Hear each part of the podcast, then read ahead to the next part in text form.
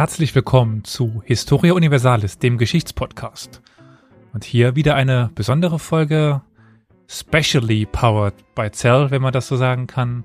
Nochmal aus der Reihe einer, naja, Veranstaltung des Zell, des Zentrum für lebenslanges Lernen. Deswegen heute auch, ist denn heute schon wieder Mittwoch, so die Frage. Ja, Mittwoch, 15 Uhr. Das, diese 15 Uhr Termin, der, der gefällt uns. Und wir das heißt heute nicht Olli, der ist leider äh, erschöpft von einer viel zu starker und viel zu äh, heftige Arbeit. Ich habe nämlich da die äh, Vögel laut kundgeben, kundgeben hören lassen, wie sagt man, ach egal, dass äh, sein anderer Podcast wieder in eine neue Staffel startet. Und er hatte da einen kleinen Aufnahmemarathon scheinbar. Aber ich bin nicht alleine. Mit mir in der Leitung sind der liebe Carol in Dresden. Hallo Elias, hallo äh, liebe Studierende und ZuhörerInnen. und der liebe Flo hier um die Ecke. Hallo. Ich könnte ja jetzt fragen, was wir denn bisher so besprochen haben. Da würde ich aber am besten den Flo fragen, oder? Was waren denn so, was, was haben wir denn in den ersten beiden ja, Folgen dieser Reihe besprochen? Weißt du das noch? Ja, es ging natürlich um Lothringen. Großregion. Und wir waren zuerst in der quasi, ja, Steinzeit bis Kelten, könnte man sagen. Und dann haben wir uns durch die Zeit der Römer und die religiösen Systeme hier in der Gegend zu Zeiten der Römer gearbeitet. Wenn ich mich nicht ganz komplett irre. Genau, die letzte war ja dann über dieses äh, spätantike Heidentum in Trier und Trierer Land und wie es für mich dann doch scheinbar typisch ist, immer mit äh, einem kleinen Exkurs nach rechts und links und oben und unten so ganz äh, konzentriert aufs Trierer Land habe ich mich dann doch irgendwie nicht. Hm. Heute werden wir da anschließen. Und ich habe das, ich glaube, in der ersten, wenn nicht sogar in beiden, aber in der ersten auf jeden Fall schon angesprochen. Warum beschäftige ich mich denn mit Trier, wenn ich mich mit Lothringen beschäftige? Könnte man jetzt also behaupten, Trier, lieber Flo, ist, ist was für ein Land? Rheinland-Pfalz. Genau, also, nicht äh, Lothringen. Wie kommt das denn, dass das trotzdem passt? Die Antwort will ich euch heute ausführlicher geben. Ja, das Ganze steht unter dem Motto, wie Lothringen zu seinem Namen kam oder zu, unter der Fragestellung. Also was wird uns heute beschäftigen? Wir werden anfangen mit den Merowingern. Das ist so eine Dynastie, eine fränkische.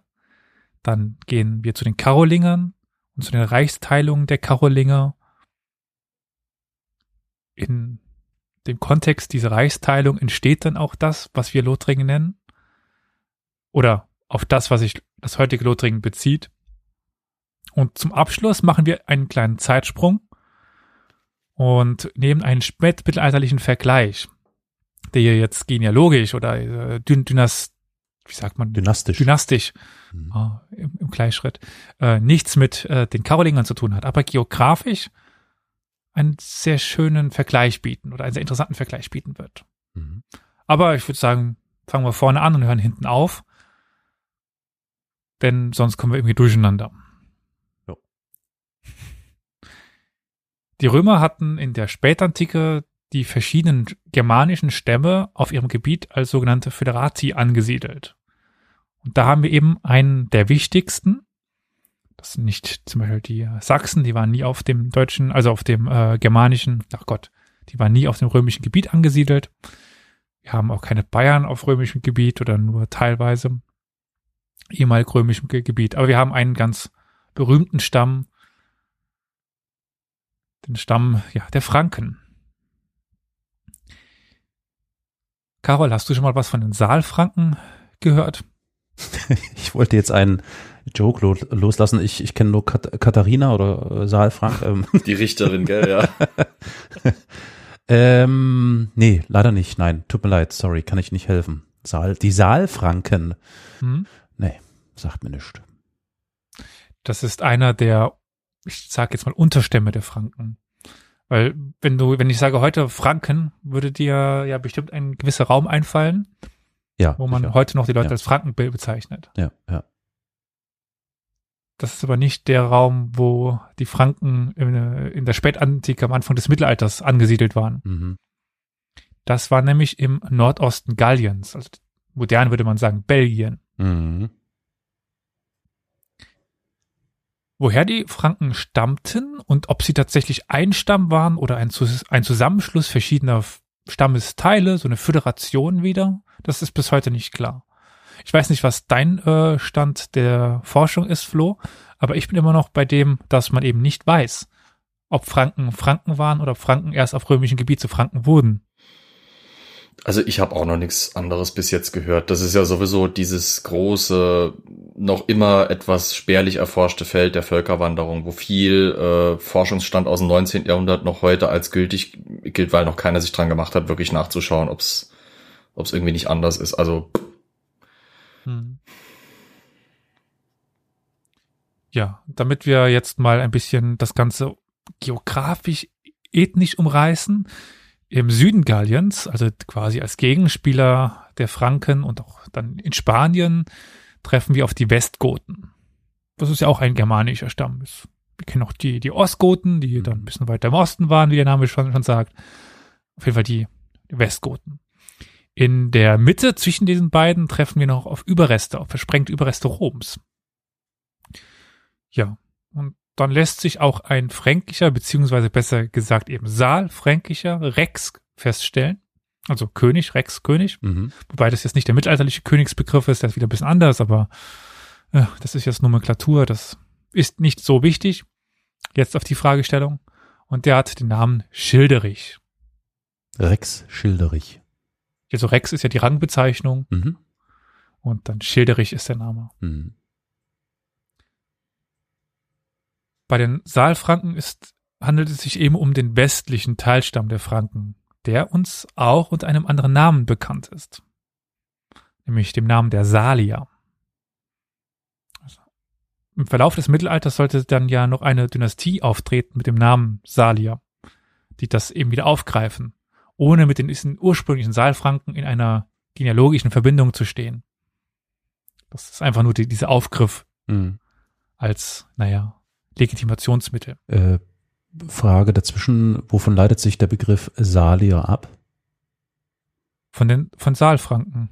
Ach so, ach so, das eine, das andere. Ich dachte, es gibt noch ja. irgendwie eine andere etymologische Erklärung Nein, für. Nicht, dass ich wüsste. Hm, okay. Das Zentrum der Saalfranken und dann auch ihres Königs war äh, Tournai. Das ist im modernen Wallonien beziehungsweise Belgien. Chlodwig I., das war der Sohn von Schilderich, oder Schlodwig, Chlodwig, Chludwig. Das ist eine Merowinger Version oder eine frühmittelalterliche Version des Namens später Ludwigs, also Schlodwig, Chludwig.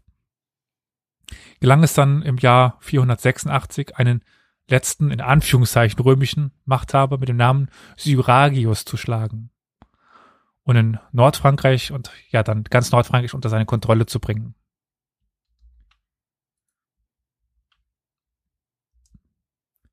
Der Chronist oder mittelalterliche Chronist Frediger schrieb zu diesem Sieg nur lapidar, Chlodwig setzte Syragius gefangen, nahm sein Reich in Besitz und ließ ihm schließlich mit dem Schwert töten. Und damit hat auch der letzte, in Anführungszeichen, römische Machthaber in Gallien sein Ende gefunden und das Reich der Merowinger, das ist der Name dieser Dynastie, ja, reichte nun von, ja, von Belgien bis an die Loire. Mhm.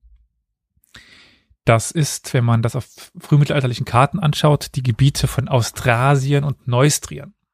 Naja, mhm. Mhm.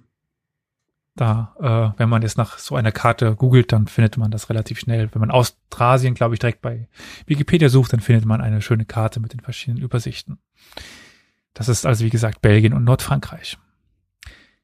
Und damit war dieser Chlodwig oder Chlodwig auch kein Kleinkönig mehr, wie es zuvor sein Vater, sondern ein mächtiger König, aber noch einer unter mehreren. Aber nicht nur der in Anführungszeichen römische Herrscher unterwarf sich Chlodwig, sondern auch andere fränkische und alemannische Könige. Zum Beispiel ein Sigibert von Köln. Das war ein weiterer westfränkischer Kleinkönig. Ein fränkischer Kleinkönig. 496 kommt es dann bei Zülpich zu einer wichtigen Schlacht gegen die Alemannen, die uns gleich nochmal begegnen wird in einem anderen Zusammenhang, nämlich dann, wenn es um die Christianisierung der Franken geht. Im Süden drohten aber auch noch die Westgoten und 507 konnten diese bei der Schlacht von Auvouillé oder Vouillon geschlagen werden. Große Teile Südfrankreichs konnten so ja in das Merowingerreich übernommen werden. Die Mittelmeerküste sollte dann aber erst einige Jahre später folgen. So war nun die ehemalige Provinz Gallia Belgica, ja, die ja von den Römern gegründet worden ist, in die Hand der Franken übergegangen, die sich aber weiter auf römische Traditionen und administrative Strukturen stützten. Im Jahr 511 starb dann Schlotwig, der ja schon im Altfranzösischen eben Ludwig genannt oder Ludwig genannt wurde. Ludwig sagte ich ja schon.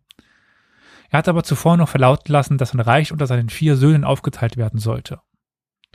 Und diese Reichsteilung, diese fränkischen Reichsteilungen sollten prägend für das Frühmittelalter, ja, teils noch für das Hochmittelalter werden. Alle Söhne erbten und das Reich wurde immer wieder aufgeteilt. Und so zersplittert das Reich und wurde im Grunde nur durch familiäre Bände zusammengehalten. Das war aber nicht immer so friedlich, denn ähm, ich denke, jeder kennt Familien und jeder weiß, dass es auch mal in Familien gar nicht so friedlich zugeht. Und erst im Laufe des Hochmittelalters sollte sich dann die Erbfolge der Primogenitur entwickeln. Und in der Primogenitur äh, erbt eben nur der älteste Sohn. Das ist ja eigentlich das klassische Bild des Mittelalters, das wir heute kennen, dass es den Erbsohn gibt. Und nicht, dass es viele Erbsöhne gibt. Hm, es gab aber noch weitere Erbsysteme, sage ich jetzt mal. Ich weiß nicht, Karl, was könntest du dir denn vorstellen? Wie könnte man denn sein Königreich vererben, wenn man es nicht an alle macht und nicht an den äh, Ältesten? Wenn man es nicht an alle macht und nicht an den Ältesten, ja, na, so, so, so Stellvertretergeschichten, also quasi irgendwelche Platzhalter quasi installieren oder so. Ich denke da an, an, an ThronhalterInnen, die dahingesetzt wurden, ohne dass sie eigentlich tatsächlich die Position einer Königin oder eines Königs inne hatten.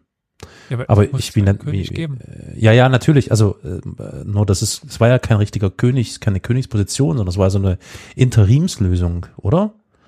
Ja, wer, ja, so eine Regentin. Re Danke, der, vielen Dank. Das Wort fehlte mir. Ja, sehr schön. Mhm. Wenn der Erbe ja. zu, zu jung war. Ja, ja, ja, genau. Truchsess, genau. wie auch immer. Platzhalter halt. Genau, Platzhalter.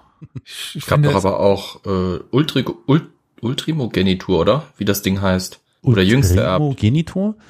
Ultimogenitur. Primogenitur. Ja. Primogenitur der der erste CK2-Spieler oder CK3.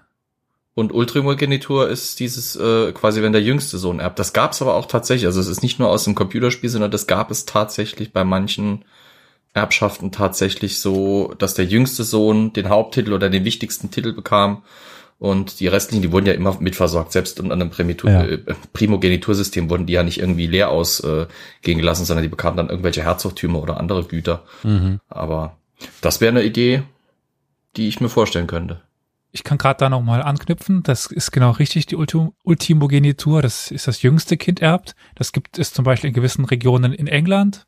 Mhm. Und wenn man jetzt nach Deutschland schaut, äh, Sachsen-Altenburg mhm. war das. Mhm. Carol, das äh, wusstest ja. du nicht? Schändlich. Also ja, ja, natürlich, ja. ja. Aber äh, auf deine Ausführungen, Flo, einzugehen, die jüngeren, also zweit- oder nachgeborenen Söhne, war, wurden dann ja auch häufig für die klerikale Laufbahn, für die geistliche genau. Laufbahn genau. vorgesehen.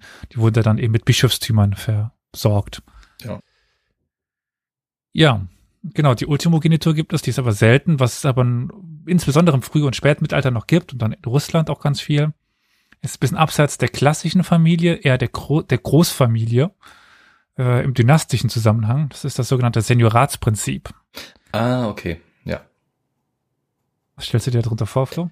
Äh, auch das kennt man wieder, wenn man, wenn man äh, Crusader Kings spielt. Äh, das ist das sogenannte Senix-Erbrecht, nennen die es dort. Quasi das älteste Dynastiemitglied, also der älteste äh, Mann normalerweise in der Verwandtschaft, äh, der noch am Leben ist, kriegt den Titel. Das sollte irgendwie dazu mhm. für sorgen, dass ähm, eben immer ein erfahrener wollte gerade sagen, Erfahrung, Mann an, den, an die Herrschaft mhm. kommt. Hat wahrscheinlich aber auch so ein bisschen den Beigeschmack, dass natürlich, wenn auf gut Deutsch gesagt ein alter Knacker einen Thron kriegt, dann stellt sich bald wieder eine Veränderung ein, weil der wird es wahrscheinlich nicht lange machen. Boah, das erinnert mich an, an jetzige Zeiten. Nun gut. Jetzt mit beiden? Nein, eher so CDU-Vorsitz. Ach so, ach so, ja. Okay. Ja, genau. Das finden wir halt zum Beispiel in den russischen Fürstentümern, also Moskau oder beziehungsweise, äh, oh Gott, es fällt mir das. Der, Nicht auch Gott, Novgorod, ne? Nee, nee, äh, der Großfürstentitel von, von Moskau nicht ein. Mhm. Mhm. Äh, ähm, äh, äh, Wladimir. Das ah. Großfürstentum Wladimir Was? war äh, Senioratsprinzip. Also nicht das Kleinfürstentum Sergei. äh, Moskau war ja ein Teil und das, also dieser Großfürstentitel von, von Moskau bezog sich noch auf dieses Großfürstentum Wladimir, was dann in mhm. mehrere kleine zerfallen ist. Aber gut. Im Merowingerreich herrscht auf jeden Fall Erbteilung. Das heißt, also jeder erbt und ja, es waren nun alle vier Söhne. Also Teuderich, Schlodomer, Schildebert und Schlotar. Beziehungsweise diese Sch kann immer so Hölle, also Klotar zum Beispiel oder mhm. Lothar, äh, Schildebert. Klingt irgendwie nach Schlümpfen. Ja, das, genau.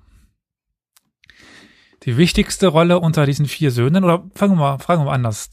Äh, Carol, du hast ja jetzt nicht ganz so viel mit dem Frühmittelalter zu tun, was die wenigsten Menschen haben. Aber hast du schon mal von einem dieser vier was gehört? Von Teuderich, Schlodomer, Schildebert oder Schlotter? Oder Kloter? Klotar, wenn dann Klotar. Und ja. das, und das tatsächlich auch in einer Folge, die wir äh, schon mal miteinander irgendwo erörtert haben. Da muss dieser Name schon mal aufgetaucht sein. Wenn, dann glaube ich in der Menschheitsgeschichte. Ja, das, das könnte sein. Das ist unter Umständen möglich, ja. Genau. Aber ansonsten äh, bin ich da leider, wie du richtig feststellst, äh, nicht äh, allzu bewandert. Das ist gar kein Problem, weil die anderen drei sind auch total unwichtig. Die sagten mir vorher auch nichts. also äh, das sind halt irgendwelche Merowinger Fürsten. Mhm. Jetzt alle Fans von Merowinger werden mich jetzt lynchen, dann aufhängen und dann vierteilen, aber e-, egal. Also der wichtigste ist, ist halt äh, Schlotter oder Klotter. Mhm. Und der bekam zu Beginn eigentlich auch das kleinste, den kleinsten Reichsteil am Anfang von seinem Vater dann zugesprochen. Aber er war auch der Jüngste also ich habe die richtige Reihenfolge aufgesprochen, äh, eingesprochen. Also Teuderich war der Älteste und Schlotter eben der Jüngste. Hm. Also er wurde stärker als sie und er, er überlebte sie. Das war tatsächlich ein, ein wichtiger Faktor. Hm. Äh, Schlodomer verstarb schon 524 ohne Nachfolger und seine Brüder teilten sein Reich unter ja, sich auf. Und auch nach dem Tod von Teudebert bedienten sich die dann nur noch zwei übergebliebene Brüder an dessen Reich abgesehen von einem kleinen Teil, der an einen Sohn von Teudebert fiel. 558 starb dann auch noch Schildebert ohne Sohn, weshalb dann Schlotter oder Klotter sein Reich auch noch inkorporieren konnte. Und so hatte Schlotter eigentlich das komplette Reich seines Vaters wieder, bis auf diesen kleinen Teil von Teudebert. Teudeberts Sohn, also. Aber, also die arbeiten schon noch zusammen, also es ist so eine Familiendynastie, die immer noch einen hatten, der als mächtigster galt und den anderen schon noch ein bisschen sagen konnte, wie der Hase so, so läuft.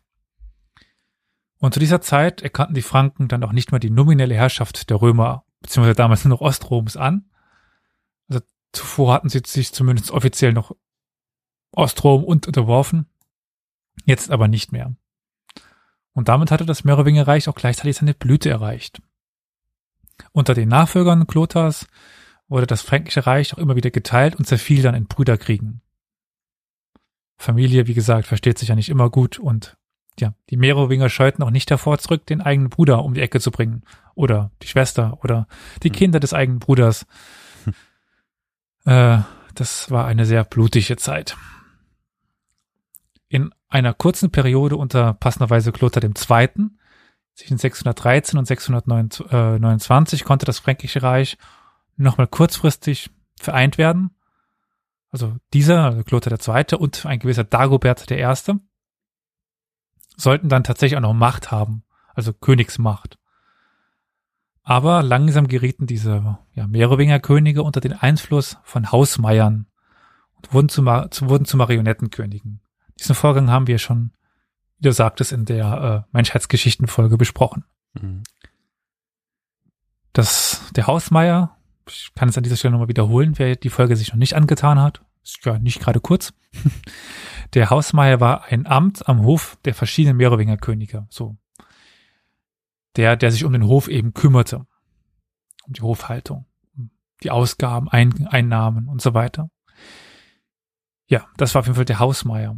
Und unter den verschiedenen Hausmeiern in Neustrien, Austrien, Franzien entwickelte sich eine Dynastie heraus. Und diese Dynastie haben wir ja schon ein paar Mal kennengelernt. Aber das kommt jetzt gleich. Erstmal nochmal, äh, um jetzt wieder zurückzugreifen, weil ich damals sagte, das kommt noch bei der Schlacht von, von Zülpich, das ist diese Christianisierung der Franken. Mhm. Um mal ganz vorweg zu stellen, wenn ich jetzt sage, oder Flo, Christianisierung und Franken, von was sind denn die Franken christianisiert worden? Was ist denn da von deiner Christ Erinnerung passiert?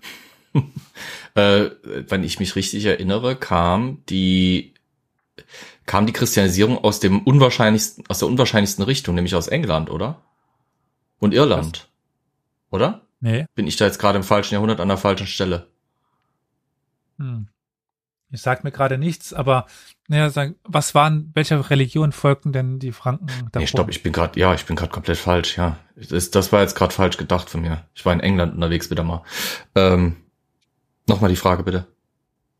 Äh, was, welche Religion folgten die Franken denn, bevor sie quasi hier äh, unter es wird also, germanischer Heiden gewesen sein, ne?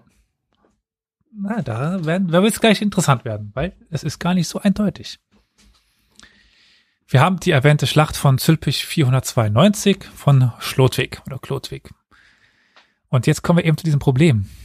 Wir wissen nicht, welche Religion Klotar oder äh, Schlotwig zuvor anhing klassisch, wenn man jetzt Wikipedia nachschlägt oder so äh, Übersichtswerke liest, wird davon ausgegangen, dass er Heide war, eben einer germanischen Religion. Wahrscheinlich irgendeinem Synkretismus aus ehemaliger römischer Religion. Ja, das ist auch das, was uns zum Beispiel Gregor von Tours berichtet. Es gibt aber andere Quellen. Und die schreiben, dass er arianischer Christ war. Wie auch die ah, Westgoten. Okay. Mhm. Und damit eben kein Heide mehr, sondern eben eigentlich schon Christ, nur halt arianischer Christ. Und damit wäre er quasi 492 nicht zum Christentum übergetreten, sondern eben vom arianischen zum katholischen Glauben. Aber ich fange mal vorne an. 492 oder 93 heiratete Chlodwig die Katholikin Schrodeschilde. Ich bin äh, Wie hieß die nochmal? Schrodeschilde. Himmel, Herrgott. Okay. Genau. Schrodeschilde. Mhm. Ich bin sehr froh, dass wir äh, nicht mehr mehrere Namen haben. Ja, haben wir haben die, die wirklich mit dem Sch ausgesprochen oder war es doch ein K? Weil man ah, hört es ja häufig hm. so im, im Klassischen mit dem K, Klodwig und hm. so weiter. Macht's jetzt aber nicht halt besser, ne? Grode Kilde. oder Grode Hilde, es gibt ja auch, kann ja beides sein. Ja. Oder Grode Hilde. Macht auch nicht besser. Darfst du, also darfst du keinen Sprachfehler haben, wird schwierig. Ich, Am Ende stellt sich raus, wir sind alle von den Schweizern abgestammt. Das war eigentlich die Grote Gilde. Grote Gilde. Ja, und der Klodwig, der ist da aus der Alpe rübergekommen. Ich, boah, jetzt begebe ich mich auf, auf Glatteis. Jetzt müsste ich den Germanisten fragen. Äh, ich habe in Erinnerung, dass Schweizerdeutsch eigentlich nochmal eine Weiterentwicklung ist. Das, also eine, eine laut Wanderung, eine Lautweiterentwicklung des Deutschen. Mhm. Und dementsprechend äh, quasi unsere Sprache noch näher am Original, in Anführungszeichen, Original dran ist und dass das Schweizerdeutsch eben eine Weiterentwicklung ist. Und dementsprechend, wenn wir das auf die Zeit projizieren, würde dieser Witz, der witzig ist, aber würde nicht funktionieren. Ach so, naja gut. Gott sei Dank bin aber, ich kein Comedian im 13. Jahrhundert oder so. Äh, das ist alles sehr viel, sehr viel Halbwissen bis Viertelwissen. Das nagel mich nicht drauf fest. Gut. Auf jeden Fall war diese Schilde oder Schilde oder Chrodi, wie auch immer, Schrodi, war die Tochter die von Schilperich. war die Tochter von Schilperich, äh, Schilperich, dem König von einem Teil von Burgund und die Nichte des burgundischen Oberkönigs Gundobad. Um hier noch mehr Namen um mich zu schmeißen. Also, ja. Und die diese Frau war sehr außergewöhnlich. Ich kann an dieser Stelle leider nicht. Das wäre nämlich jetzt etwas, was äh, die lieben ZuhörerInnen hätten erfahren dürfen. im, ja, in der Originalvorlesung, in der Original online gehaltenen äh, Präsentation wäre jetzt hier an dieser Stelle ein, ein Interview gekommen mit Frau äh, Künast aus Frankfurt. Das kann ich an dieser Stelle aber nicht einblenden. Dementsprechend äh, kann ich eben nur sagen, dass äh, ja einerseits die Leute was verpasst haben, andererseits ich äh, sagen kann, dass die Schrode Schilder doch eine sehr interessante und außergewöhnliche Frau war. Hm. Aber einen kurzen Auszug aus äh, Gregor von Tour möchte ich dann doch noch äh, kurz vortragen. Zitat. Die Kirche mit Teppichen und Decken schmücken ließ. Auf das Glotweg, der durch die Predigt nicht bekehrt werden konnte, durch diese festliche Handlung zum Glauben erweckt werde. Ihr Sohn aber erstickte, als er eben getauft war, noch in den weißen Kleidern. Da schwoll dem König die Galle, und er schalt heftig die Königin und sprach, wäre der Knabe geweiht im Namen meiner Götter, gewiss lebet er noch. Zitat Ende. Einfach um ein bisschen Interesse an dieser Frau zu machen. Schilde lohnt sich. Vielleicht mache ich da auch dann nochmal eine eigene Folge drüber. Hm. Nach diesem Sieg bei Zülpich gegen die Alemannen soll Chlodwig dann ja sich taufen lassen haben. Er hatte das im Fall eines Sieges gelobt. Dieses so ein typisches Muster, was man eben ja viel findet, sei es zum Beispiel bei Konstantin dem, dem Großen, der auch sagt, ich schreite jetzt unter dem Zeichen der, der Christen in den Kampf. Wenn ich gewinne, dann ist das ja jetzt mein Gott dann plötzlich. Also das ist ein ähnliches Muster, was man dort findet. In welchem Jahr genau die Taufe lag, ist bis heute umstritten. Überhaupt, ob, ob es diese Schlacht bei Zülpich wirklich gab, ist gar nicht so sicher, wie man immer glaubt. In wenigen Quellen zur Taufe wird dann auch das Motiv des christlichen Königsgedanken angesprochen. Bisher war der König ja, wenn man jetzt von der klassischen These ausgeht, durch heidnische Gottheiten legitimiert. Doch viele seiner Untertanen waren mittlerweile Christen. Und der Anteil der Christen stieg hier auch zunehmend, weshalb Chlodwig nur so die Christen auf seiner Seite halten konnten. Und, wenn man den Quellen jetzt glaubt, war diese Taufe auch nicht nur die ein, eines Mannes, sondern rund 3000 weitere Franken sollen sich eben mit ihrem König zum katholischen Glauben bekannt haben. Mhm. Ja. In der Bevölkerung hielt sich aber noch sehr lange heidnische Tradition. Das durften wir in der letzten Folge hören. Wichtig ist es auf jeden Fall für die Zukunft die Übernahme des katholischen Bekenntnisses.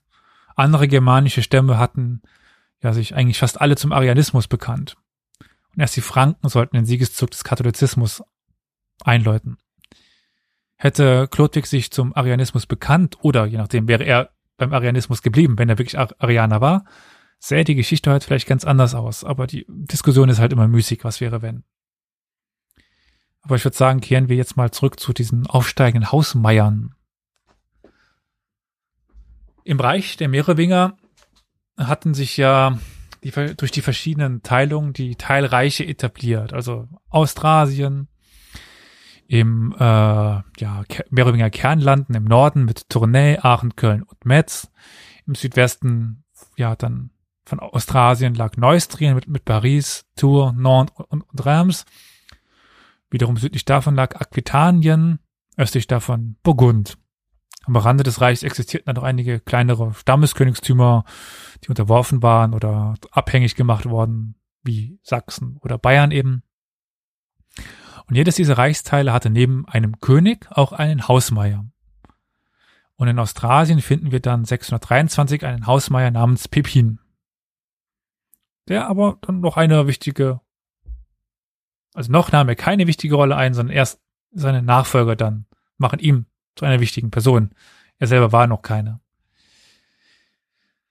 Dann können wir jetzt hier quasi anknüpfen an eine noch gar nicht so lange her Folge, die noch gar nicht so lange draußen ist, nämlich an die Folge, wie wir eine Person verschwinden lassen. Genau in dieser Zeitachse sind wir nämlich jetzt. Wisst ihr noch, was ich meine? Ja, das ist die, die 103 gewesen, die Folge 103. Und da hast du die Geschichte von Anse Giesel erzählt, ne? Genau. Und Anse Giesel taucht irgendwann auf und es verschwindet einer. Das ist nämlich ja. dieser Sohn des Pippins. Exakt. Das ist dieser Grimoald. Ah ja, der Grimo, ja, ja, ja. Mhm. Auf jeden Fall Grimoald verschwindet dann ja irgendwann, weil er eben den Machtkampf verliert. Und dann taucht irgendwann wieder der Pippin der Mittlere auf. Ja.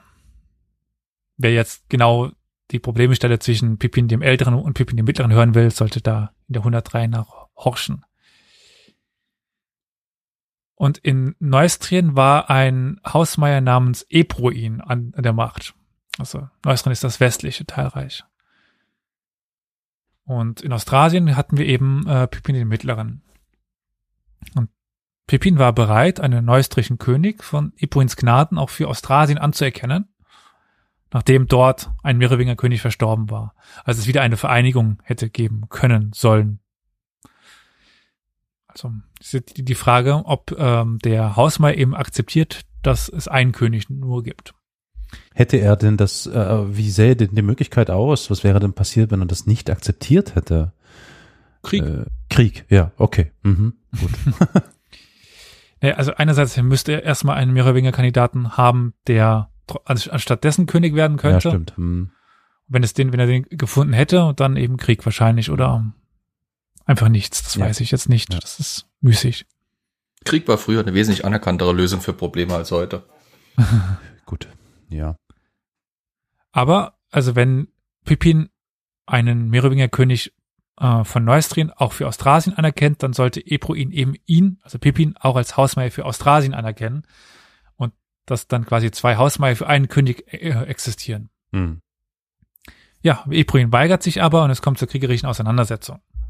Pippin unterlag, konnte aber trotzdem in Austrasien seine Machtstellung verteidigen. Das ist ganz komisch, aber er schafft es trotz einer Niederlage, sich eben dort zu halten. Hm.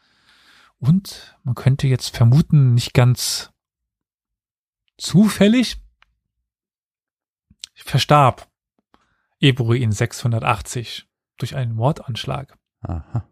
Huch, welch Zufall. Wie ein Mord in der Merowingerzeit, beziehungsweise frühen ja. Kauli, das, das halte ich für, nein, nein, kann gar nicht sein. Waren alles friedliche Christen.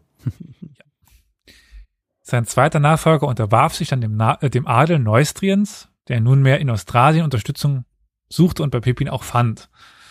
Also äh, inner, innere Auseinandersetzung und da kommt es auch bei Tertri im Jahr 687 zur Schlacht und die konnte Pippin für sich entscheiden.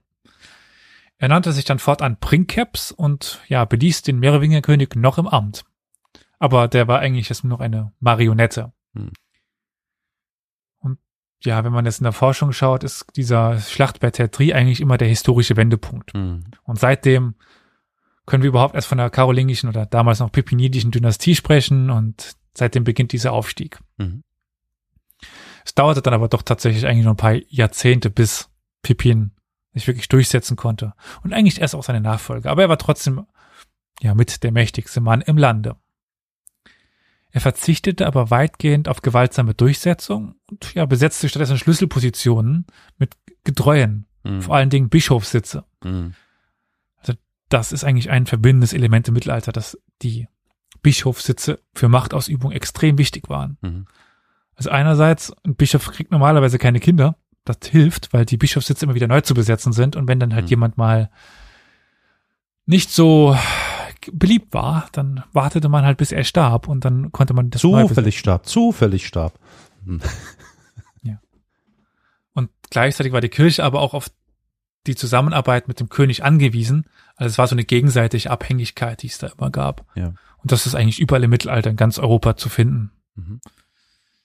Pippin stirbt dann 714 und dann versuchte seine, äh, seine Witwe Plektrud ja, die Nachfolge ihrer recht jungen Enkel zu sichern.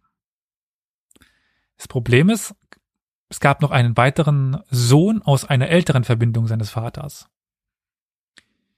Beziehungsweise einer anderen. Es war wohl so, dass Pippin mehrere Frauen hatte. Es war zu der Zeit irgendwie noch akzeptiert, also mehr Ehigkeit. Und dieser andere Sohn, der ältere, hieß Karl Martell den dürften schon den, die einen oder anderen äh, mal gehört haben. Mhm. Karl war bereits Anfang 20 und ein ernster Konkurrent dann für eben die Nachkommen von Plektrud, die noch minderjährig waren. Karl floh und eröffnete Nachfolgekämpfe, die dann erst 718 mit dem Sieg von Karl Martell ja, enden sollten. Karl Martell gelang es dann auch, die Neustrier zu bezwingen und damit eigentlich über Austrasien und Neustrien fest zu herrschen. Blacktrud zog sich daraufhin ins Kloster zurück und überließ ihrem Stiefsohn dann das Feld. Anders als der Vater, der Vater ist ja Pippin, setzte Karl aber auf Krieg und militärischen Erfolg, um seine Stellung als mächtigster Mann im Frankenreich auszubauen. Er unterwarf die Randgebiete des Frankenreichs, also Friesen, Alemannen und Bayern. Und Krieg war in dieser Zeit so allgegenwärtig oder so zum Alltag geworden, dass ein, dass ein Analenwerk dieser Zeit uns berichtet, dass es mal keinen Krieg gab. Also normalerweise steht dann, in dem Jahr erklärt er den Krieg, in dem Jahr erklärt er den Krieg. Mhm. Und da stand in, drin, in dem Jahr erklärt er keinen Krieg. Mhm. Das ist schon sehr interessant, mhm. eben die Außergewöhnlichkeit der Berichtung. Hm. Es gab aber ein Problem im ja, Süden, im Südwesten des Reiches. Dort war ja Aquitanien. Und das war stärker römisch geprägt und ja, es gab einen lokalen Fürsten mit dem Namen Eudo. Und der ist in den Konflikt geraten mit einem äußeren Nachbarn. Äh, Flo, wenn du dir mal die Karte des Frühmittelalters vorstellst, wenn yes. der Eudo, dessen Markgraf im, in, Süd, in, in Aquitanien in den, Gerät, in den äh, Konflikt gerät mit einem mächtigen Nachbar. Um wen könnte es sich denn handeln bei diesem mächtigen Nachbarn? War der Nachbar im Süden, im Norden oder im Osten? Süden. Dann war es irgendwas Spanananisches. Und zwar irgendwie Rest von dem Westgotenreich oder sind das schon die frühen Königreiche dann? Weder noch. Dann bin ich mir jetzt gerade nicht sicher. Ein gewisser Abd Achaman. Ach, na, hätte ich drauf kommen können. Entweder bringst du Steppenvölker oder irgendwas Arabisches mit ins Spiel. Ja, sicher doch. Ach, ich bin heute nicht in Form, man merkt's, ne? Tschüss. Die Kalifen hatten ja schon Spanien erobert und drangen eben nun über die Pyrenäen. Dieser Eudo geriet nun in den Konflikt mit dem Kalifen Abd al-Haman. Und ja, es kam so eigentlich auch im Oktober 732 zu einer sehr berühmten Schlacht. Und zwar zu der Schlacht bei Tours und Poitiers. Und dort konnte nämlich Karl Martell die Truppen des Kalifen besiegen und wird hier deswegen gerne so als der Verteidiger des Abendlandes emporsterilisiert, äh, sterilisiert, ja, hm, stilisiert. Sterilisiert wäre schön, äh, egal. Auf jeden Fall, äh, wenn ich jetzt Schlacht bei Tour und Portier höre, was verbindest du denn damit, Flo? Tour und Portier verbinde ich damit, wie Karl Martell, ganz berühmt, hat mein Geschichtsunterricht in der Grundschule schon irgendwie mal mitbekommen am Rande, mit seinen gepanzerten Reitern, ganz berühmt, äh, er ist ja angeblich der Erfinder des europäischen Ritters, die Araber zurückgeschlagen hat. Ja, aber wie gesagt, es ist nicht unbedingt so passend, weil es war eigentlich nur so eine kleine, wie kann man sagen, Vorhut passt eigentlich auch nicht ganz, weil es keine, kein, kein Hauptteil gab. Ja. So ein Expeditionskommando. Also das war nicht die Hauptstreitmacht der Kalifen. Überhaupt nicht. Das war halt, die hatten halt Stress mit diesem Eudo und die wollten dem halt eins auf die Mütze geben. Und der wurde zurückgeschlagen. Es war niemals die Absicht des Kalifen, Frankreich zu erobern bei dieser Schlacht oder mit diesem, mit diesem Angriff. Ich glaube, wenn ich das richtig mitbekommen habe, die neue Forschung sagt auch, das war auch auf keinen Fall, wie das teilweise lange gesehen wurde, Invasionsheer oder sowas, das wirklich das Ziel hatte, wir kommen da jetzt hin und erobern, sondern es war vielmehr sowas wie ein Plünderzug, ähm, wie, wie es halt eben die, die Muslime ja gerne im Mittelmeerraum auch schon gemacht hatten. Äh, und das, glaube ich, im Kontext der Schlacht auch irgendwie mordsmäßige Beute von den Franken gemacht wurde, weil äh, die quasi das, das muslimische Lager dann überfallen haben. Das war voller Schätze, die sie halt eben vorher, kurz vorher bei ihrem Plünderzug nach Norden irgendwie abgegriffen hatten. Und eigentlich waren sie, glaube ich, sogar schon wieder auf dem Weg nach Süden, wenn ich das mich richtig erinnere, aus dem, was ich dann äh, vor, mhm. vor einer Weile mal in der Doku gesehen habe drüber. Also ich wüsste es nicht. Ich wüsste, dass die halt äh, von Stadt zu, zu Stadt zogen, die halt plünderten, das stimmt schon. Mhm. Aber ich wüsste nicht, dass sie schon am, am Umdrehen waren, aber das kann gut sein. Jedenfalls kein Eroberungsversuch und eine Strafaktion oder wie man auch immer das sieht. Äh, es darf jetzt auch nicht vergessen werden, dass bei all diesen, bei diesem Ruhm und so weiter Karl nicht König war, sondern Hausmeier. König war er nach wie vor ein Merowinger wenngleich auch eher nur noch eine Marionette. Aber es war immer noch König. Es gab einen König. Und 737 stirbt dann der Merowinger König und Karl, also Karl Martell, verzichtet auf die Einsetzung eines neuen Nachfolgers. Stattdessen regelt Karl erstmal lieber seine Nachfolge im Hausmeieramt und da gab es eben zu dieser Zeit keinen König. Als dann Karl 741 starb, wurde das Reich eben nicht mehr unter Königssöhnen geteilt, sondern unter den Söhnen Karls, die Hausmeier, dann wurden. Ganz interessant, also quasi de facto Könige, aber de jure eben nur Hausmeier, also vom, mhm. vom, vom Amt her. Aber es gab keinen König mehr. 743 wurde dann schließlich ein letztes Mal ein Merowinger König eingesetzt. Es gab also dann nochmal einen. Und bei den Franken herrschte nämlich immer noch die Vorstellung von einer Geblüts, äh, Geblütsheiligkeit. Und dieser Vorstellung nach konnte nur Vertreter einer ganz bestimmten Familie, das sind jetzt die Merowinger, das Königsheil und damit das Recht, ja, den Thron zu besteigen, mitbringen. Das Hausmeieramt brauchte jetzt im Grunde, wenn man so sieht, um die eigene Stellung zu legitimieren, einen Merowinger König, dessen Auftrag sie dann ihr Amt ausführen konnten. Wer mächtiger war oder so, das ist jetzt für den Hausmeier erstmal uninteressant. Für die Menschen aber jetzt nicht unbedingt. Und die mussten jetzt schon gucken, ob es nicht dann doch mal nochmal einen Merowinger König gibt, der dann nochmal mächtiger wird und sie nochmal besiegen kann. Und dementsprechend war dann im ähm, Jahr 751, das ist dann die Zeit von Pippin dem Jüngeren. Und der war als einziger übergeblieben von den Söhnen von Karl Martell. Das war es die, langsam mal die Zeit, das zu klären, wie das denn jetzt aussieht mit Hausmeier und Marionettenkönig. Und wer kann denn im Fall eines Zwists zwischen so mächtigen, eigentlich de facto zwei Königen, das Ganze klären? Wer würde euch denn da einfallen? Wen könnte man fragen? Na, äh, irgendein klerikaler Typ, hm? Mhm. Hm. Der Papst. Der Papst. Der Bischof Papst. von, von Rom. Genau, man fragte beim Papst, was man denn jetzt machen solle. Und der Papst entschied, dass es besser sei, denjenigen König zu nennen, der tatsächlich Macht hat, als den, der keine Macht hatte. Also, weil die Merowinger Könige eben keine Macht hatten, aber die noch Könige hießen.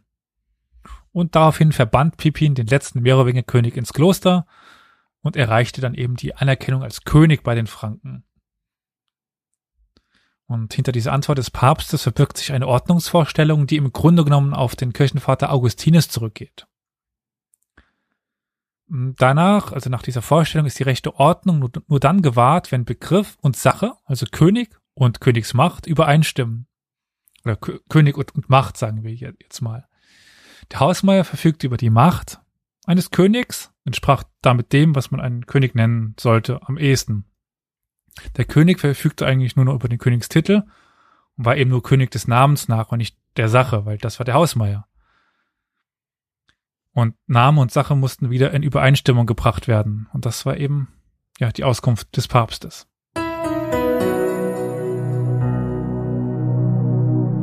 Historia Universalis ist ein kostenloser Podcast. Allerdings kostet uns seine Vor- und Nachbereitung jede Woche viele Stunden. Wenn dir gefällt, was wir tun, dann freuen wir uns über eine Kaffeespende über co-fi.com slash Historia Universalis oder finanzielle Unterstützung in Form einer SEPA-Überweisung. Alle weiteren Informationen zu Spendenmöglichkeiten findest du in der Episodenbeschreibung.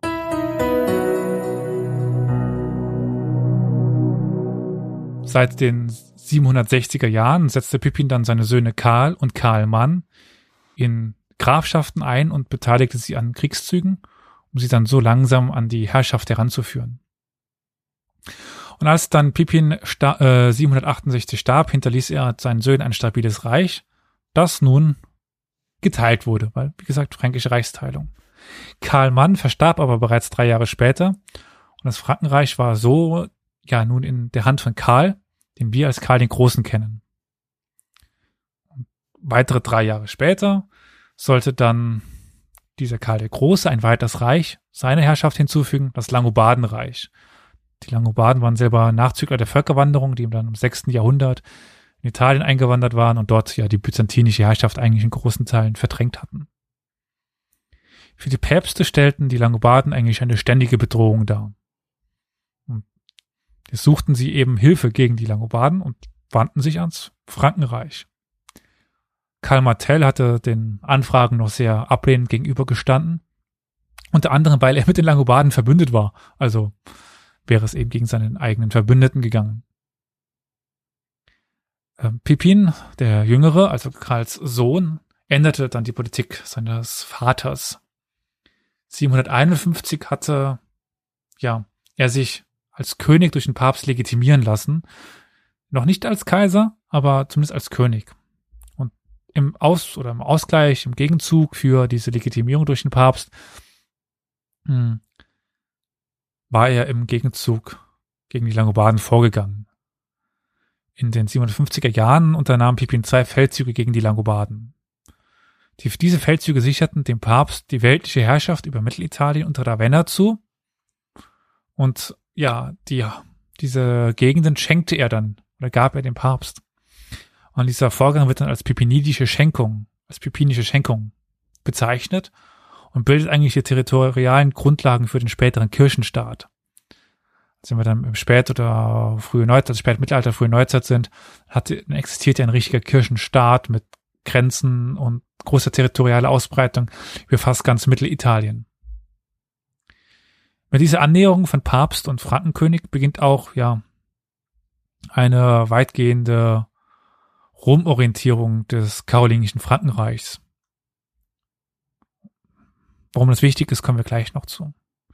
Der Frankenkönig trat aber fortan als Schutzmacht des Papsttums auf.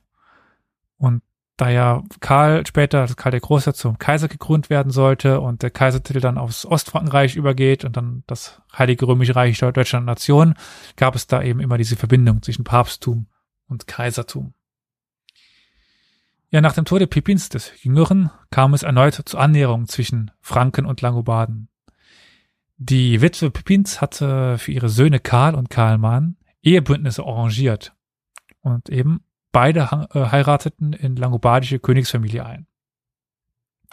Aber Karlmann verstarb ja dann 771 mit seinen 20 Jahren und Karl der Große übernahm sofort dessen Teilreich. Aber die Witwe von Karlmann floh daraufhin an den Königshof in Pavia, also der Königshof der Langobarden. Warum? Wissen wir nicht. Ihr Vater, das war Desiderius, das war der König der Langobarden, war bruskiert und verlangte nun vom Papst, die kleinen Kinder des verstorbenen, Karl, des verstorbenen Karlmanns zu Frankenkönigen zu salben. Also Karlmann hatte Kinder. Ja, der Papst sah sich jetzt eigentlich zwei Parteien gegenüber. Einer pro-fränkischen und einer pro-langobardischen. Was macht er? Er ruft Karl um Hilfe, also Karl der Großen. Der kommt nach Italien und erobert 774 Pavia, ist die Hauptstadt des Langobardenreichs. Und die Witwe des und die Kinder von Karlmann fallen Karl, dem Großen, in die Hände. Was mit den Kindern passiert, wissen wir nicht. Die verschwinden. Karl wird jetzt wie sein Vater Patricius Romanorum, also Schutzmacht des Papstes. Und außerdem nennt er sich auch König der Franken und Langobarden. Das ist jetzt wichtig, wenn man weiter in die Zukunft schaut und eben sieht, dass ähm, das Römische Reich, das Heilige Römische Reich immer diese, diese Verbindung zu Reichsitalien hatte. Das ist eben diese alte langobardische Verbindung. Und gleichzeitig ist es der Grundstein für das halb Europa umfassende Reich Karls des Großen. Mit Karl dem Großen werden auch weitere Entwicklungen in Europa verbunden, die nicht minder wichtig sind. Und das Ganze wird als die karolingische Renaissance bezeichnet. Ist auch schon mal an einer oder anderen Stelle angeklungen. Hinter diesem Begriff der karolingischen Renaissance verbirgten sich zahl oder verbargen sich zahlreiche Maßnahmen Karls des Großen, die man heutzutage ganz modern als Bildungsoffensive bezeichnen könnte. Das Wissen der damaligen Zeit war immer noch eigentlich auf die Antike begründet. Also es gab jetzt in diesen 200 Jahren seit Ende der Antike eigentlich nicht groß Neuentdeckungen oder irgendetwas in die Richtung. Es gab schon etwas, aber nicht viel. Und Hüterin dieser antiken Traditionen war die Kirche. Denn Schreibkundige, was sehr wichtig ist, um das Ganze irgendwie ähm, für die Nachwelt aufrecht zu erhalten, fand man nur noch dort, eben in der Kirche, unter den Klerikern. Man erwartete nun von Klerikern, dass sie ein hohes Bildungsniveau hatten, um eben mit dem Wissen umgehen zu können, um das niederschreiben zu können, um es anwenden zu können. Doch diese Erwartung war wohl nicht immer so. Und auf jeden Fall verdient diese Erwartung Karl der Große Ausdruck, als er Mitte der 780er Jahre seinen sogenannten Bildungsbrief, das ist die Epistola de, de Litteris Colendis, schrieb. Latein und Bibelkenntnisse, Bibelkenntnisse für Kleriker, der entsprachen wohl nicht mehr den Erwartungen. Und ja, es wurde nun angemahnt, dass man die bitte vertiefen solle. Auch die Lateinkenntnisse sollten besser werden. Fehlerhafte Rede und Schrift verhinderten den, in Anführungszeichen, rechten Sinn des Ganzen. Also, es ist wohl nicht mehr richtig verstanden worden. Und das rechte Verständnis der Heiligen Schrift ist eben wichtig, aber nicht mehr möglich scheinbar. Als Konsequenz sollen dann die Sprachkenntnisse und ähm, ja, der des Klerus sollen verbessert werden. Sprachkenntnis heißt vor allen Dingen Latein. Und wenige Jahre später folgt dann ein, in Anführungszeichen, allgemeines Mahnschreiben, Admonitio Generalis. Hier stehen dann Gottesverehrung und ja, religiös-kirchliche Belange im Vordergrund. Hinzu treten aber auch noch Vereinheitlichungen von Maßen und Gewicht. Da gibt es halt den sogenannten karolingischen Münzfuß. Aus einem Pfund Silber sollten 240 Denare, das heißt Pfennige, gegossen werden. Zwölf Denare wurden dann in einen Schilling umgerechnet. Flo, du hast da was mit England am, am Hut. Yes. 1971, sagt dir das Datum was? Yes, das war, äh, hieß es Decimal Day oder so? Ähm, das war der Tag, an dem das alte Pfund-Schilling-System äh, in England abgeschafft wurde, das, glaube ich, bis dahin 13, 1400 Jahre fast gegolten hatte.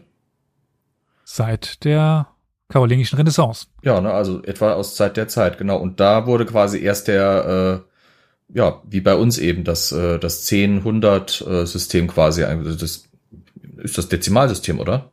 Genau. Genau. Also äh, 1971, das wurde das Dezimalsystem eingeführt, aber davor war halt immer noch dieser karolingische Münzfuß die genau. Einheit, die es gab. Richtig. Standardisiert wurde auch die, die Schrift, also nicht nur äh, das Geld, sondern auch die Schrift. Die sogenannte karolingische Minuskel setzte sich für lange Zeit als Kanzleischrift durch und bot dann auch später das Vorbild für die Humanistenschrift und damit eigentlich auch für die heutige Schreibweise der Buchstaben. Ich weiß nicht, äh, Flo, du, hast, du hast wahrscheinlich mal äh, Merowinger Urkunden die anschauen dürfen. Ja, also die karolingische Minuskel, muss ich ganz ehrlich sagen, äh, ist mit eines der am einfachsten zu lesenden mittelalterlichen Schriftbilder, weil es, ja, also es kommt einer Druckschrift relativ nahe wenn ich es mal so ausdrücken soll. Äh, es ist halt nichts, äh, dadurch, dass es so standardisiert war, hast du halt das nicht wie später dann, wo quasi jeder, so wie heute auch, so schreiben kann, wie er will und es auch tut, sondern du hast wirklich ein einheitliches Schriftbild mit ziemlich eindeutigen Buchstaben, wo du viel äh, durch, durch Vergleich dir rausziehen kannst. Falls mal einer bisschen undeutlich geschrieben hast, kannst du schon irgendwie noch auseinanderklamüsern. Und äh, das ist der große Vorteil dieser, dieser karolingischen Minuskel. Also ich finde, am schlimmsten ist, wie gesagt, die äh, Merowinger Minuskel, also der Vorgänger, ja. weil das ist, das ist, boah, also. Gut, die ja, habe ich noch nicht gesehen, aber das, das Spannende ist, dass sich das quasi ja im Hochmittelalter auch schon wieder ändert, weil die karolingische Minuskel dann wieder bisschen äh, verlassen wird. In Deutschland bildet sich dieses sogenannte gotische Fraktur raus, also nicht ja. so wie wir es heute kennen, sondern so eine Urform davon und dann halt irgendwann so ab dem ja, 15., 16. Jahrhundert, da schreibt irgendwie jeder, wie er will. Das Schlimmste, was ich bis jetzt gesehen habe, war ein bis jetzt noch nicht wirklich bearbeitetes, und ich kann mir auch denken, warum, Zeugmeisterbuch aus meiner eigenen Heimatstadt aus dem 16. Jahrhundert, wo da irgendwie der Hauptmann der Wache reingeschrieben hat und wo, äh, also selbst, selbst wirklich wo er sich eindeutig Mühe gegeben hat, kannst du nicht rauslesen, was zum Geier der da sagen, sagen wollte. Deswegen hat sich auch, glaube ich, noch keiner dran getraut, das mal zu transkribieren, weil wahrscheinlich selbst Profi-Transkriptoren da dran gesessen haben, gedacht haben, what the fuzzy boards ist das? Aber ja. Karolingische Minuskel ist schon echt, äh, war, war, ein guter, war eine gute Idee. Leider hat sie sich nicht so lange gehalten, wie sie hätte können und sollen. Hm. Ich gucke gerade, ob ich noch ein Beispiel finde für eine Merowinger Minuskel, finde ich es aber auf die Schnelle nicht. Ah, äh, hier, das könnte ich mal dafür den Vergleich uns zumindest zur Verfügung stellen. Ich gucke mal, ob ich es rausschneide, aber damit Carol damit auch mal was mit anfangen kann. Sehr aufmerksam, danke. Habe hab ich in den Signal-Chat gepostet. Das, ist, äh, das ist schon spannend. Ach du Herrgott. Das sieht entweder aus, als hätte der Typ einen mordsmäßigen Trip geschoben, viel Kaffee getrunken oder hätte im tiefsten Winter schreiben müssen. Auf jeden Fall, also der Mann hat gezittert. Krass. Mensch ja, das Parkinson. Ist, äh, wow. Knieknor, wow. Nee, also ähm, sehr interessant, wie das aussieht. Mhm. Ich habe vor jedem äh, Historiker Hochachtung, der sich damit beschäftigt, weil das ist echt nicht mehr lesbar. Mhm. Alles eine Sache der Übung garantiert. ja, ich habe hast hast du mal einen richtigen Profi-Transkriptoren an der Arbeit bei der Arbeit beobachtet? Elias. Das ist schon Faszinierend. Also für welche Zeit meinst du? Das ist die Frage. Ich habe ja im Büro, also als es noch Büros quasi gab, äh, neben mir sitzt ja der Tobias Wagner, der hm. reihenweise Urkunden des 15. und 16. Jahrhunderts bearbeitet. Also der liest die Dinge halt echt runter, wo du dir denkst so. Ja. So hatte ich halt im, als ich im Landesarchiv gearbeitet hatte, einen, der hat auch, äh, gut, der hat es nicht ganz so schnell runterlesen können, aber das waren auch Urkunden und, und Schriftstücke aus, wie gesagt, 18. 16., 17., 18. Jahrhundert, äh, wo halt diese individuelle Handschrift sich ausprägt.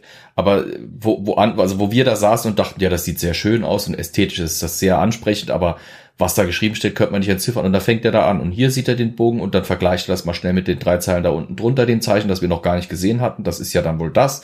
Und hier und das und wupp und dab. Und dann, und dann erschließt er sich da teilweise aus dem Kontext und aus dem, was ja dann auch, teilweise hat der Wörter auch einfach geschätzt, weil sie halt an der Stelle im Satz Sinn machen würden. Und da brauche ich mir nicht die Mühe zu machen, die einzelnen Buchstaben, sondern ich schließe quasi einfach, da muss jetzt ein ist oder ein der oder die oder das stehen. Ja. Und dann hat er innerhalb von kurzer Zeit da einen Text, wo wir gedacht haben, ja, den kannst du dir als Muster irgendwie an die Wand hängen, aber nie verstehen, was da drauf steht. Äh, hat der da wirklich einen lesbaren Text gemacht und äh, der sogar Sinn gegeben hat. Es ist wirklich erstaunlich, wenn man da drin Übung hat. Ja, stimmt. Zauberei. Schlimm fand ich immer die ganzen Abkürzungen, wenn sie nur noch mit, mit Abkürzungen ja. ihren Text vollballern, ja. die wir halt gar nicht mehr als so gegeben kennen. Es gibt so ein 400 Seiten Buch voller lateinischer Abkürzungen Ist schon ein spannendes Feld. Aber nicht jedermanns Fall. Nee. Letztlich hatte der Bildungsbrief Karls des Großen und ja die damit einher geforderte sprachliche Schulung an antiken Autoren die Folge, dass Latein für die nächsten Jahrhunderte die europaweit einheitliche Schriftsprache werden sollte und beziehungsweise auch erhalten blieb. Ist die Frage, was gekommen wäre, wenn eben Karl der Große nicht auf Latein gesetzt hätte, sondern möglicherweise eine Schriftlichkeit in germanischer Sprache angestrebt hätte, fränkischer Sprache. Aber da sind wir wieder beim Spekulatius. Schließlich, ja, beschränkte sich diese Rom-Orientierung auch, die es ja damit gab, eben um Latein an, an Rom, an antike Autoren Rom. Und die beschränkte sich eben nicht nur auf diese Bündnispolitik, sondern äh, auch ja das Verhältnis zum Papst und diese ganze Orientierung hin in Sachen Bildung. Am 25. Dezember 800 krönte Papst Leo III. Karl den Großen in Rom zum Kaiser und ja, später wurde dann argumentiert, dass das Westkaisertum eben auf den Papst übergegangen war und der, da gab es dann wieder an äh, den Karl weiter. Und das ist so die sogenannte Translatio Imperii Theorie, warum eben dieses Kaisertum weiter besteht. Mm, die Königskrönung fand ja woanders statt, aber später dann, wenn man Ostfrankreich sieht, eben in Frankfurt. Vor der Kaiserkrönung hatte Karl noch die Sachsen, das ist unbedeutend, und die Awaren besiegt. und teilweise unterworfen, also bei den Sachsen. Sein Reich reichte nun von der Elbe bis an die Donau und nach Italien, von den Pyrenäen bis an den Ärmelkanal, also ein riesiges Reich. Aber seit etwa 810 litt der Kaiser unter Fieberanfällen und verfasste daher ein Testament, das auch, ja, einen Reichsteilungsplan verfügte, über einen verfügte, die sogenannte Divisio Regnorum. Und am 28. Mai 814 verstarb er dann während einer dieser Fieberanfälle. Doch seine beiden Söhne Karl und Pippin äh, waren schon vor ihm verstorben und es lebte nur noch ein Sohn. Das ist Ludwig der Fromme und er erbte dann das gesamte Reich, also keine Reichsteilung. Dessen Herrschaftszeit war geprägt durch die Auseinandersetzungen mit seinen Söhnen, die scheinbar nicht so gut auf ihn zu sprechen waren und nicht warten konnten, bis sie an der Reihe waren. Er schaffte es zweimal, von den eigenen Söhnen abgesetzt zu werden. So eine Leistung. Und 817 hat er dann in der Ordinatio Imperii seine Nachfolge geregelt. Sein ältester Sohn äh, Lothar sollte als eine Art Oberherrscher über seine beiden Brüder regieren. Nach diesen zwei kurzfristigen Entmachtungen regelte er dann aber 837, eben 20 Jahre später, die Reichsteilung zugunsten Karls des Kahlen. Das war Lothar natürlich nicht so recht. Und drei Jahre später war Ludwig der Frau dann tot. Und die drei lebenden Söhne kämpften nun um die Nachfolge, also wer quasi dieser Oberherrscher sein konnte. Und 843 einigten sich die Brüder dann im Vertrag von Verdun auf die Teilung ihrer Herrschaft. Zwei dieser Brüder werden als Gründungsväter moderner Nationen angesehen. Das ist Ludwig der Deutsche den man jetzt im Namen nach entnehmen kann, als Gründungsvater welcher Nation angesehen werden kann, Karol? Der Deutschen. Richtig. Und der andere ist Karl der Kahle. Das ist jetzt nicht der Gründungsvater der Kahlen, aber äh, der von Frankreich. Doch, jeder Mann mit Glatze stammt von dem ab. Weiß man doch. Ja, ich nicht, zum Glück. Puh. Auf jeden Fall. Hast du Glatze? Deswegen stamme ich ja nicht von, von ihm ab. Ach so, gut. Übrig blieb jetzt noch Lothar. Das ist der Gründer des sogenannten Mittelreichs. Ich glaube, Francia Media oder so. Aber ich, ich wüsste, also ich kenne die niederen Lande, also die Niederlande, aber ich kenne jetzt kein Mittelland oder so bei, bei uns. Francia Media war eindeutig die Medienabteilung. Klar, das, die wurde nur ausgelagert. Ja. Dieses Mittelreich ist noch nicht das, was wir später Lotharingien nennen sollen. Das kommt erst dann bei dem Sohn von Lothar, Lothar. Äh, das war dann der namensgebende König für Lotharingien, beziehungsweise Lothringen. Aber ordnen wir das doch ganz etwas kurz und ja, rekapitulieren. Ludwig der Fromme hat sein Reich unter seinen drei Söhnen aufgeteilt.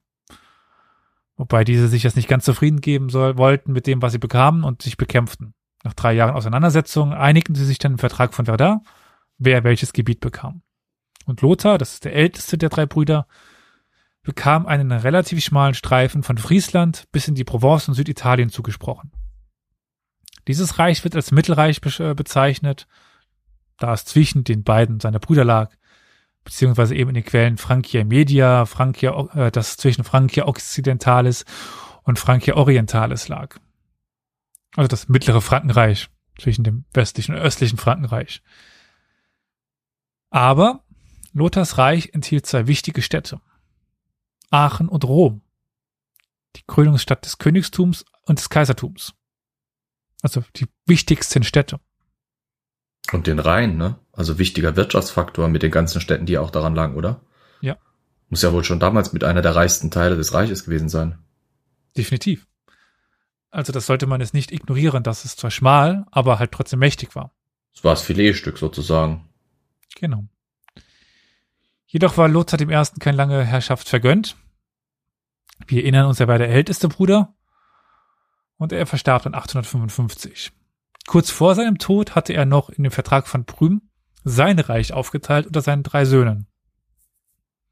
Ludwig erhielt Italien, Lothar II. den Nordteil also von Friesland bis Burgund, und ein Karl die Provence. Also wir merken schon so, äh, viele Namen haben die Karolinger nicht. Also Karl, äh, Lothar, Ludwig, Karl Mann.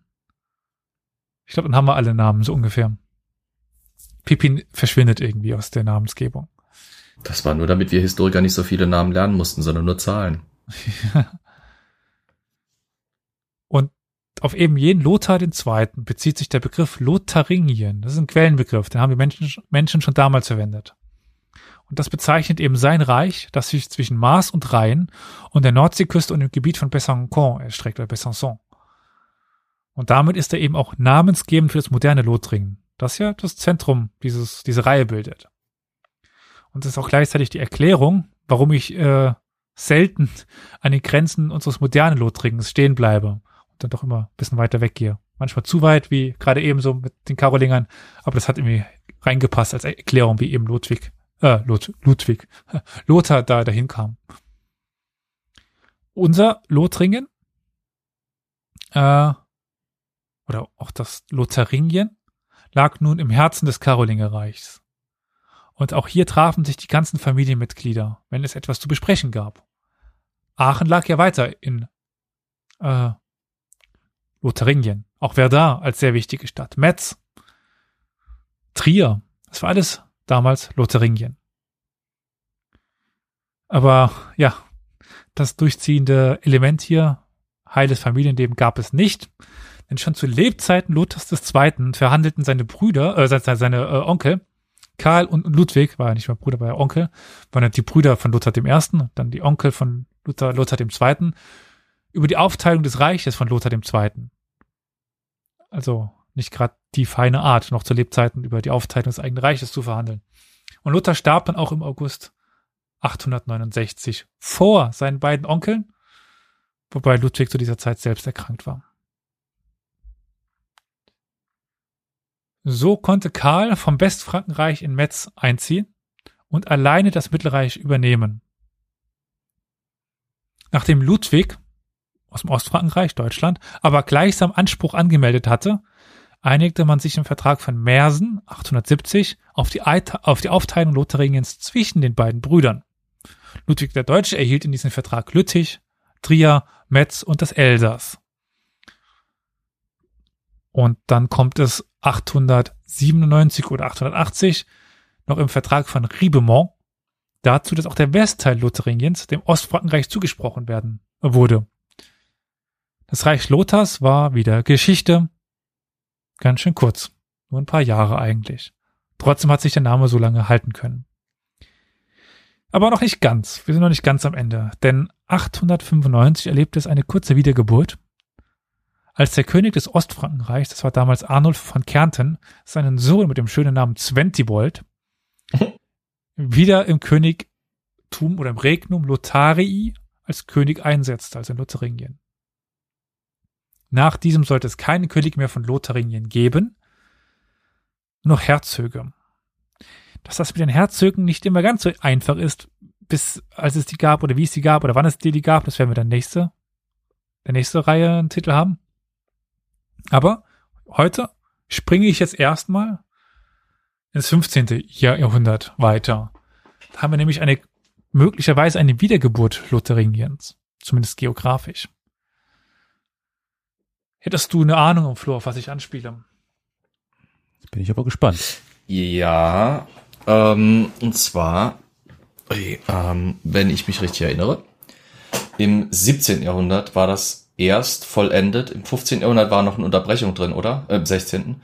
Ähm, da erbten die Habsburger ziemlich so ziemlich alle Landstreifen von den Niederlanden über Burgund bis runter quasi äh, da äh, die Savoyer Gegend diese, äh, wie hieß das nochmal? Ach. Es hatte eine bestimmten, eine bestimmte Bezeichnung, spanische, spanische Straße oder sowas.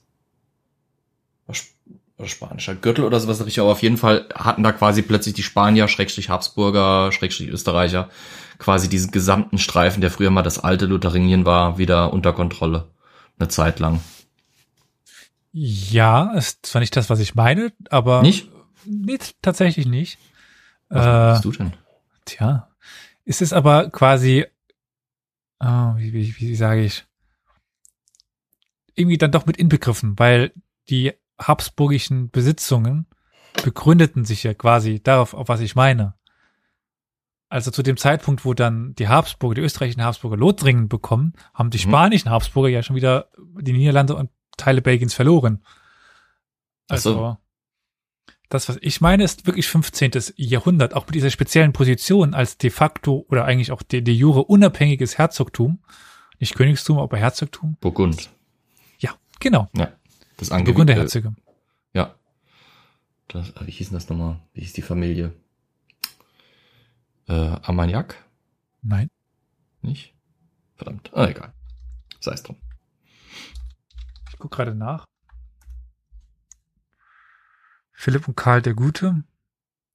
Waren das nicht Valois? Ja, das genau, das waren die, die Valois. Ja, aber äh, irgendwie noch, doch ein Unterhaus äh, der Valois, nämlich die, die Armagnac, meine ich auch. Oder war das nicht so? Auch der Grund, warum später im Hundertjährigen Krieg Burgund und Frankreich nicht auf derselben Seite kämpften? Weil sich die Burgunder unabhängig machen wollten, ja. Ich weiß es nicht, aus welchem Unterhaus das ist. Das kann ich tatsächlich nicht sagen. Ich kenne sie halt als, als Valois. Das spielt ja auch keine Rolle jetzt. Das ist eine gute Frage. Gut, egal, weiter. Hm. Beide Reiche haben ja genealogisch nichts miteinander zu tun. Also es ist jetzt nicht so, dass sich die Nachfolger Lothars die ganze Zeit irgendwo hielten und dann da wieder hochkommen. Nein, das sind Teile der, der Valois, also der französischen Könige. Hm. Aber irgendwie erinnert uns zumindest die geografische Ausbreitung schon ein wenig an Lotharingien. Auch wenn das so ein kleiner Mittelteil da irgendwie fehlte, was die Burgunder Herzöge auch nicht so gut fanden. Wir müssen jetzt aber erstmal in das Jahr 1363. Als Philipp der Kühne von seinem Vater, das war damals der französische äh, König Johann der Gute, die Herrschaft über Burgund zugesprochen bekam.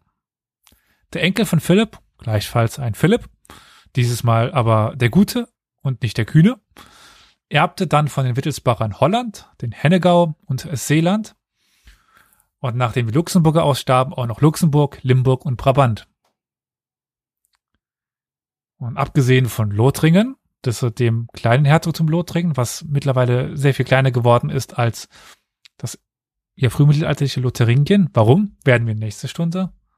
Warum? Werden wir in der nächsten Woche dann erfahren. Äh, bis auf das konnten sie alles unter ihrer Herrschaft vereinen. Und damit erinnert es uns zumindest geografisch eben mit den Besitzungen in ja den modernen Niederlande Belgien und eben diese Burgunderlanden sehr stark an das, wenn wir jetzt Lotharingien auf eine Karte malen würden. Im Hundertjährigen Krieg wechselt dann Philipp 400, 400, 1420 die Seiten und schloss sich England an. Auch um sich dann vom französischen König unabhängig zu machen, dessen Lehnsmann, dessen Lehnsmann ja man eigentlich war. 1453 konnte Philipp dann auch noch die Picardie erwerben und Burgund wurde als Herzogtum souverän, also eben kein König mehr über sich. Aber sie waren selber keine Könige. Aber der Konflikt mit Frankreich steht natürlich weiter im Raum, der ist ja jetzt nicht plötzlich weg. Aber die Franzosen hatten gerade aufgrund des Hundertjährigen Krieges ein paar andere Probleme. 467 kam dann Karl der Kühne an die Macht man merkt schon, dass die Beinamen irgendwie sehr äh, redundant sind in der Familie. Der Gute, der Kühne, das ist irgendwie so, die heißen irgendwie alle so. Er konnte dann noch Vorderösterreich von Sigismund von Österreich pfänden. Das fragt euch bestimmt, hä, Vorderösterreich? Das ist doch ganz wo, woanders. Nein, guckt mal auf der Karte, wo Vorderösterreich liegt, dann wisst ihr, warum plötzlich da Vorderösterreich, also was das ist. Auf jeden Fall konnte der das fänden und Geldern erwerben, wodurch ja Burgund eigentlich seine größte Ausdehnung erlangte. Hm. Na, Flo, wo liegt vor der Österreich? Äh, westlich von Tirol und Bayern, vor allem in der Schweiz, Vorarlberg, dem Elsass und Belfort, im südlichen Baden-Württemberg und Bayerisch-Schwaben. Genau. Das erklärt, warum bei Europa Universalis 4 die Österreicher da so einen Streublob haben, ne? Der sogenannte Sundgau. Genau. Das ist vor der Österreich. Nicht bei Österreich, sondern bei der Schweiz. Gut. Wo waren wir? Wir waren bei äh, Karl dem Kühnen. vor der Österreich. Ähm, aber zwischen den Teilen des Reiches von Karl dem Kühlen, dem Kühlen, dem Kühnen, lag immer noch Lothringen. Und ja, das machte ihm so ein bisschen Probleme, weil wenn man von seinen niederländischen, belgischen Besitzungen nach Burgund wollte, musste man eben entweder durch Frankreich, durchs Reich oder durch Lothringen. Das war nicht so besonders praktisch. Und man versuchte eben 1475 dieses Land dann zu erobern. Und deswegen geriet man dann in den Konflikt mit den Eidgenossen. Und man sollte wissen, wenn die Schweizer in den Krieg ziehen, dann wird's ernst. Die Schweizer waren damals verbündet mit Lothringen, deswegen diese Verbindung dahin. Und ja, man sollte auch wissen, die Schweizer verlieren keine Kriege. Diesen Krieg haben sie auch nicht verloren. Jemand anderes hat etwas verloren, nämlich 1477 bei der Schlacht von oder bei Nancy. Da wurde nämlich Karl geschlagen, also Karl der Kühne, und auf der Flucht dann von Söldnern vom Pferd geholt und mit einer helle Bade dem Schädel gespalten. Und hatte jetzt dieser Karl hatte nur eine Tochter, eben keinen Sohn. Und die Tochter war verheiratet mit Philipp dem Schönen oder wurde verheiratet aus dem Hause Habsburg. Und naja, Marie, so hieß die Tochter. Ist aber dann ein Euphemismus, ja. oder? Euphemismus? Der ja. hatte wahrscheinlich ein sehr schön ausgeprägtes Kinn im Stile der Habsburger. Ich muss das einfach nochmal kurz so. zur Sprache bringen. Philipp der Schöne. Hm. Also wenn, Leute, wenn ihr auf, auf äh, Tinder oder so einen Philipp den Schön findet, Vorsicht, Vorsicht. Das ist meistens, wie soll ich sagen, das klingt nicht glaubwürdig. Also Philipp den Schön gab es auch schon mal. Das war nämlich auch der Name des französischen Königs, der den Templerorden aufgelöst hat. Und das Einzige, was an ihm jemals als schön bezeichnet wurde, war sein schönes blondes Haar. Ah. Der hatte wahrscheinlich unter seinem Haarmob äh, die größte Hackfresse. Aber sag du mal einem König, ey Alter, du siehst echt scheiße heute aus. ja, ja, ja. Klar. Das ist meistens ziemlich ungesund. Das ist und auch heutzutage nicht anders. Gesagt, ach, Majestät, euer Haar ist so schön. Herr Merz, Und Sie sind so schön. Verzeihung, ich wollte jetzt keinen Friedrich Merz der hat, der hat bestimmt eine ganz tolle Seele. Ja, ja, ja, ja. Weil wahre Schönheit kommt ja von innen. Ganz, ganz tief. Ich habe euch mal ein Foto zu. Ja, ja, ich bewundere ich es gerade. Ich finde ihn gar nicht so, äh, wie soll ich sagen, unattraktiv. Also für die Habsburger Verhältnisse ist er. Promo. Das hm? ist noch sehr früh Habsburg. Ja, ja, ist noch früh, ist noch früh, genau. Ist noch, da ist das Kind noch nicht Da war der Stammbaum noch nicht rund, ja. Hm. Oh, der Habsburger Stammbaum war nie rund. Der Habsburger Stammbaum ja. war eher so wie so ein keltischer Knoten. Mhm. Mhm. Nee, gut, okay. Also Philipp der Schöne passt schon. Also äh, wer dann mal googelt, der kann sich davon überzeugen, dass es wahrscheinlich doch kein Euphemismus war. Also Könnte man wahrscheinlich das Bild auch den Hinweis noch Vielleicht. Man könnte noch den Hinweis geben, wenn man mal ein bisschen mehr über Habsburger Erbmasse und so weiter wissen will, sollte man sich unser Quiz angucken, das wir ja letztens hochladen. Ja. Da hatten wir nämlich doch diese Frage mit dem ja. äh, Ahnenverlust. Genau, genau, ja. Ja, und so erbten die Habsburger das Burgundische Reich, wobei die Franzosen natürlich wieder Ansprüche stellten, weil wir erinnern uns, sie waren ja eigentlich die Lehnsherren der Burgunder. Franzosen stellen immer Ansprüche. ja, und so kommt es dann zu einem der unzähligen Kriege zwischen Habsburg und Frankreich, den die Habsburger im Grunde genommen gewinnen konnten, aber ganz Burgund erhielten sie da nicht, sondern nur Teile, nämlich das eigentliche Burgund und die Picardie fielen an die französische Krone und ja, die Niederlande, beziehungsweise Belgien, Niederlande, so, das fiel an die Habsburger. Und später dann eben auf den spanischen Zweig der Habsburger und dann haben wir diese spanischen Niederlande und während dem Dreißigjährigen Krieg dann die Unabhängigkeit der Niederlande. Aber das ist alles eine ganz andere Geschichte. Unsere ist für heute erstmal an, die, an dieser Stelle vorbei, da wir jetzt erfahren haben, wie Lothringen zu seinem Namen kam. Eben über Lothar II., den Sohn von Lothar I., dem Sohn von Ludwig dem Frommen, dem Sohn von Karl dem Großen, dem Sohn von Karlmann, äh, genau, von, nee, von Karl Martell, Pippin und so weiter und so fort. Mhm. Prima, vielen Dank, Elias. Das war ausführlich und äh, bringt Licht ins Dunkel. Es wird noch sehr viel dunkler werden. Noch dunkler. ich dachte, es wird heller, weil wir das immer weiter mit ja, unserem denke, Wissen und ja, ja, deinen Vorträgen an. erhellen. Ja. So könnte man es auch sehen. Ich meinte jetzt auf die nächsten Jahre der Geschichte bezogen, wenn wir uns nächste Woche dann beschäftigen werden mit der Entstehung des Herzogtums. Okay, wo ich dann, dann so was du meinst, ja. einige wenige Urkunden habe und daran dann ganz viel argumentieren werde. Okay, da hilft dann so. auch kein Licht mehr, meinst du? Mhm. Äh, dort in dieser Urkunde betitelte man ihn mit dem Titel und dann fehlte uns ganz viele Jahre und dann äh, tauchte er mit dem Titel auf. Wir könnten jetzt argumentieren, da war er Herzog, da war er kein Herzog, aber wir wissen es nicht. Das wird so mhm. die Quintessenz der nächsten Veranstaltung sein. Aber okay. nichtsdestotrotz sehr interessant, weil man eben auch mal sieht, wie schwierig es sein kann, Sachen herauszufinden in der Geschichte. Das werden wir dann sehen und wie wichtig Sprache ist und, und wie wichtig das genaue Lesen ist und das Verstehen Ja, ja. Also nächste Woche die Folge Schrödingers Herzog.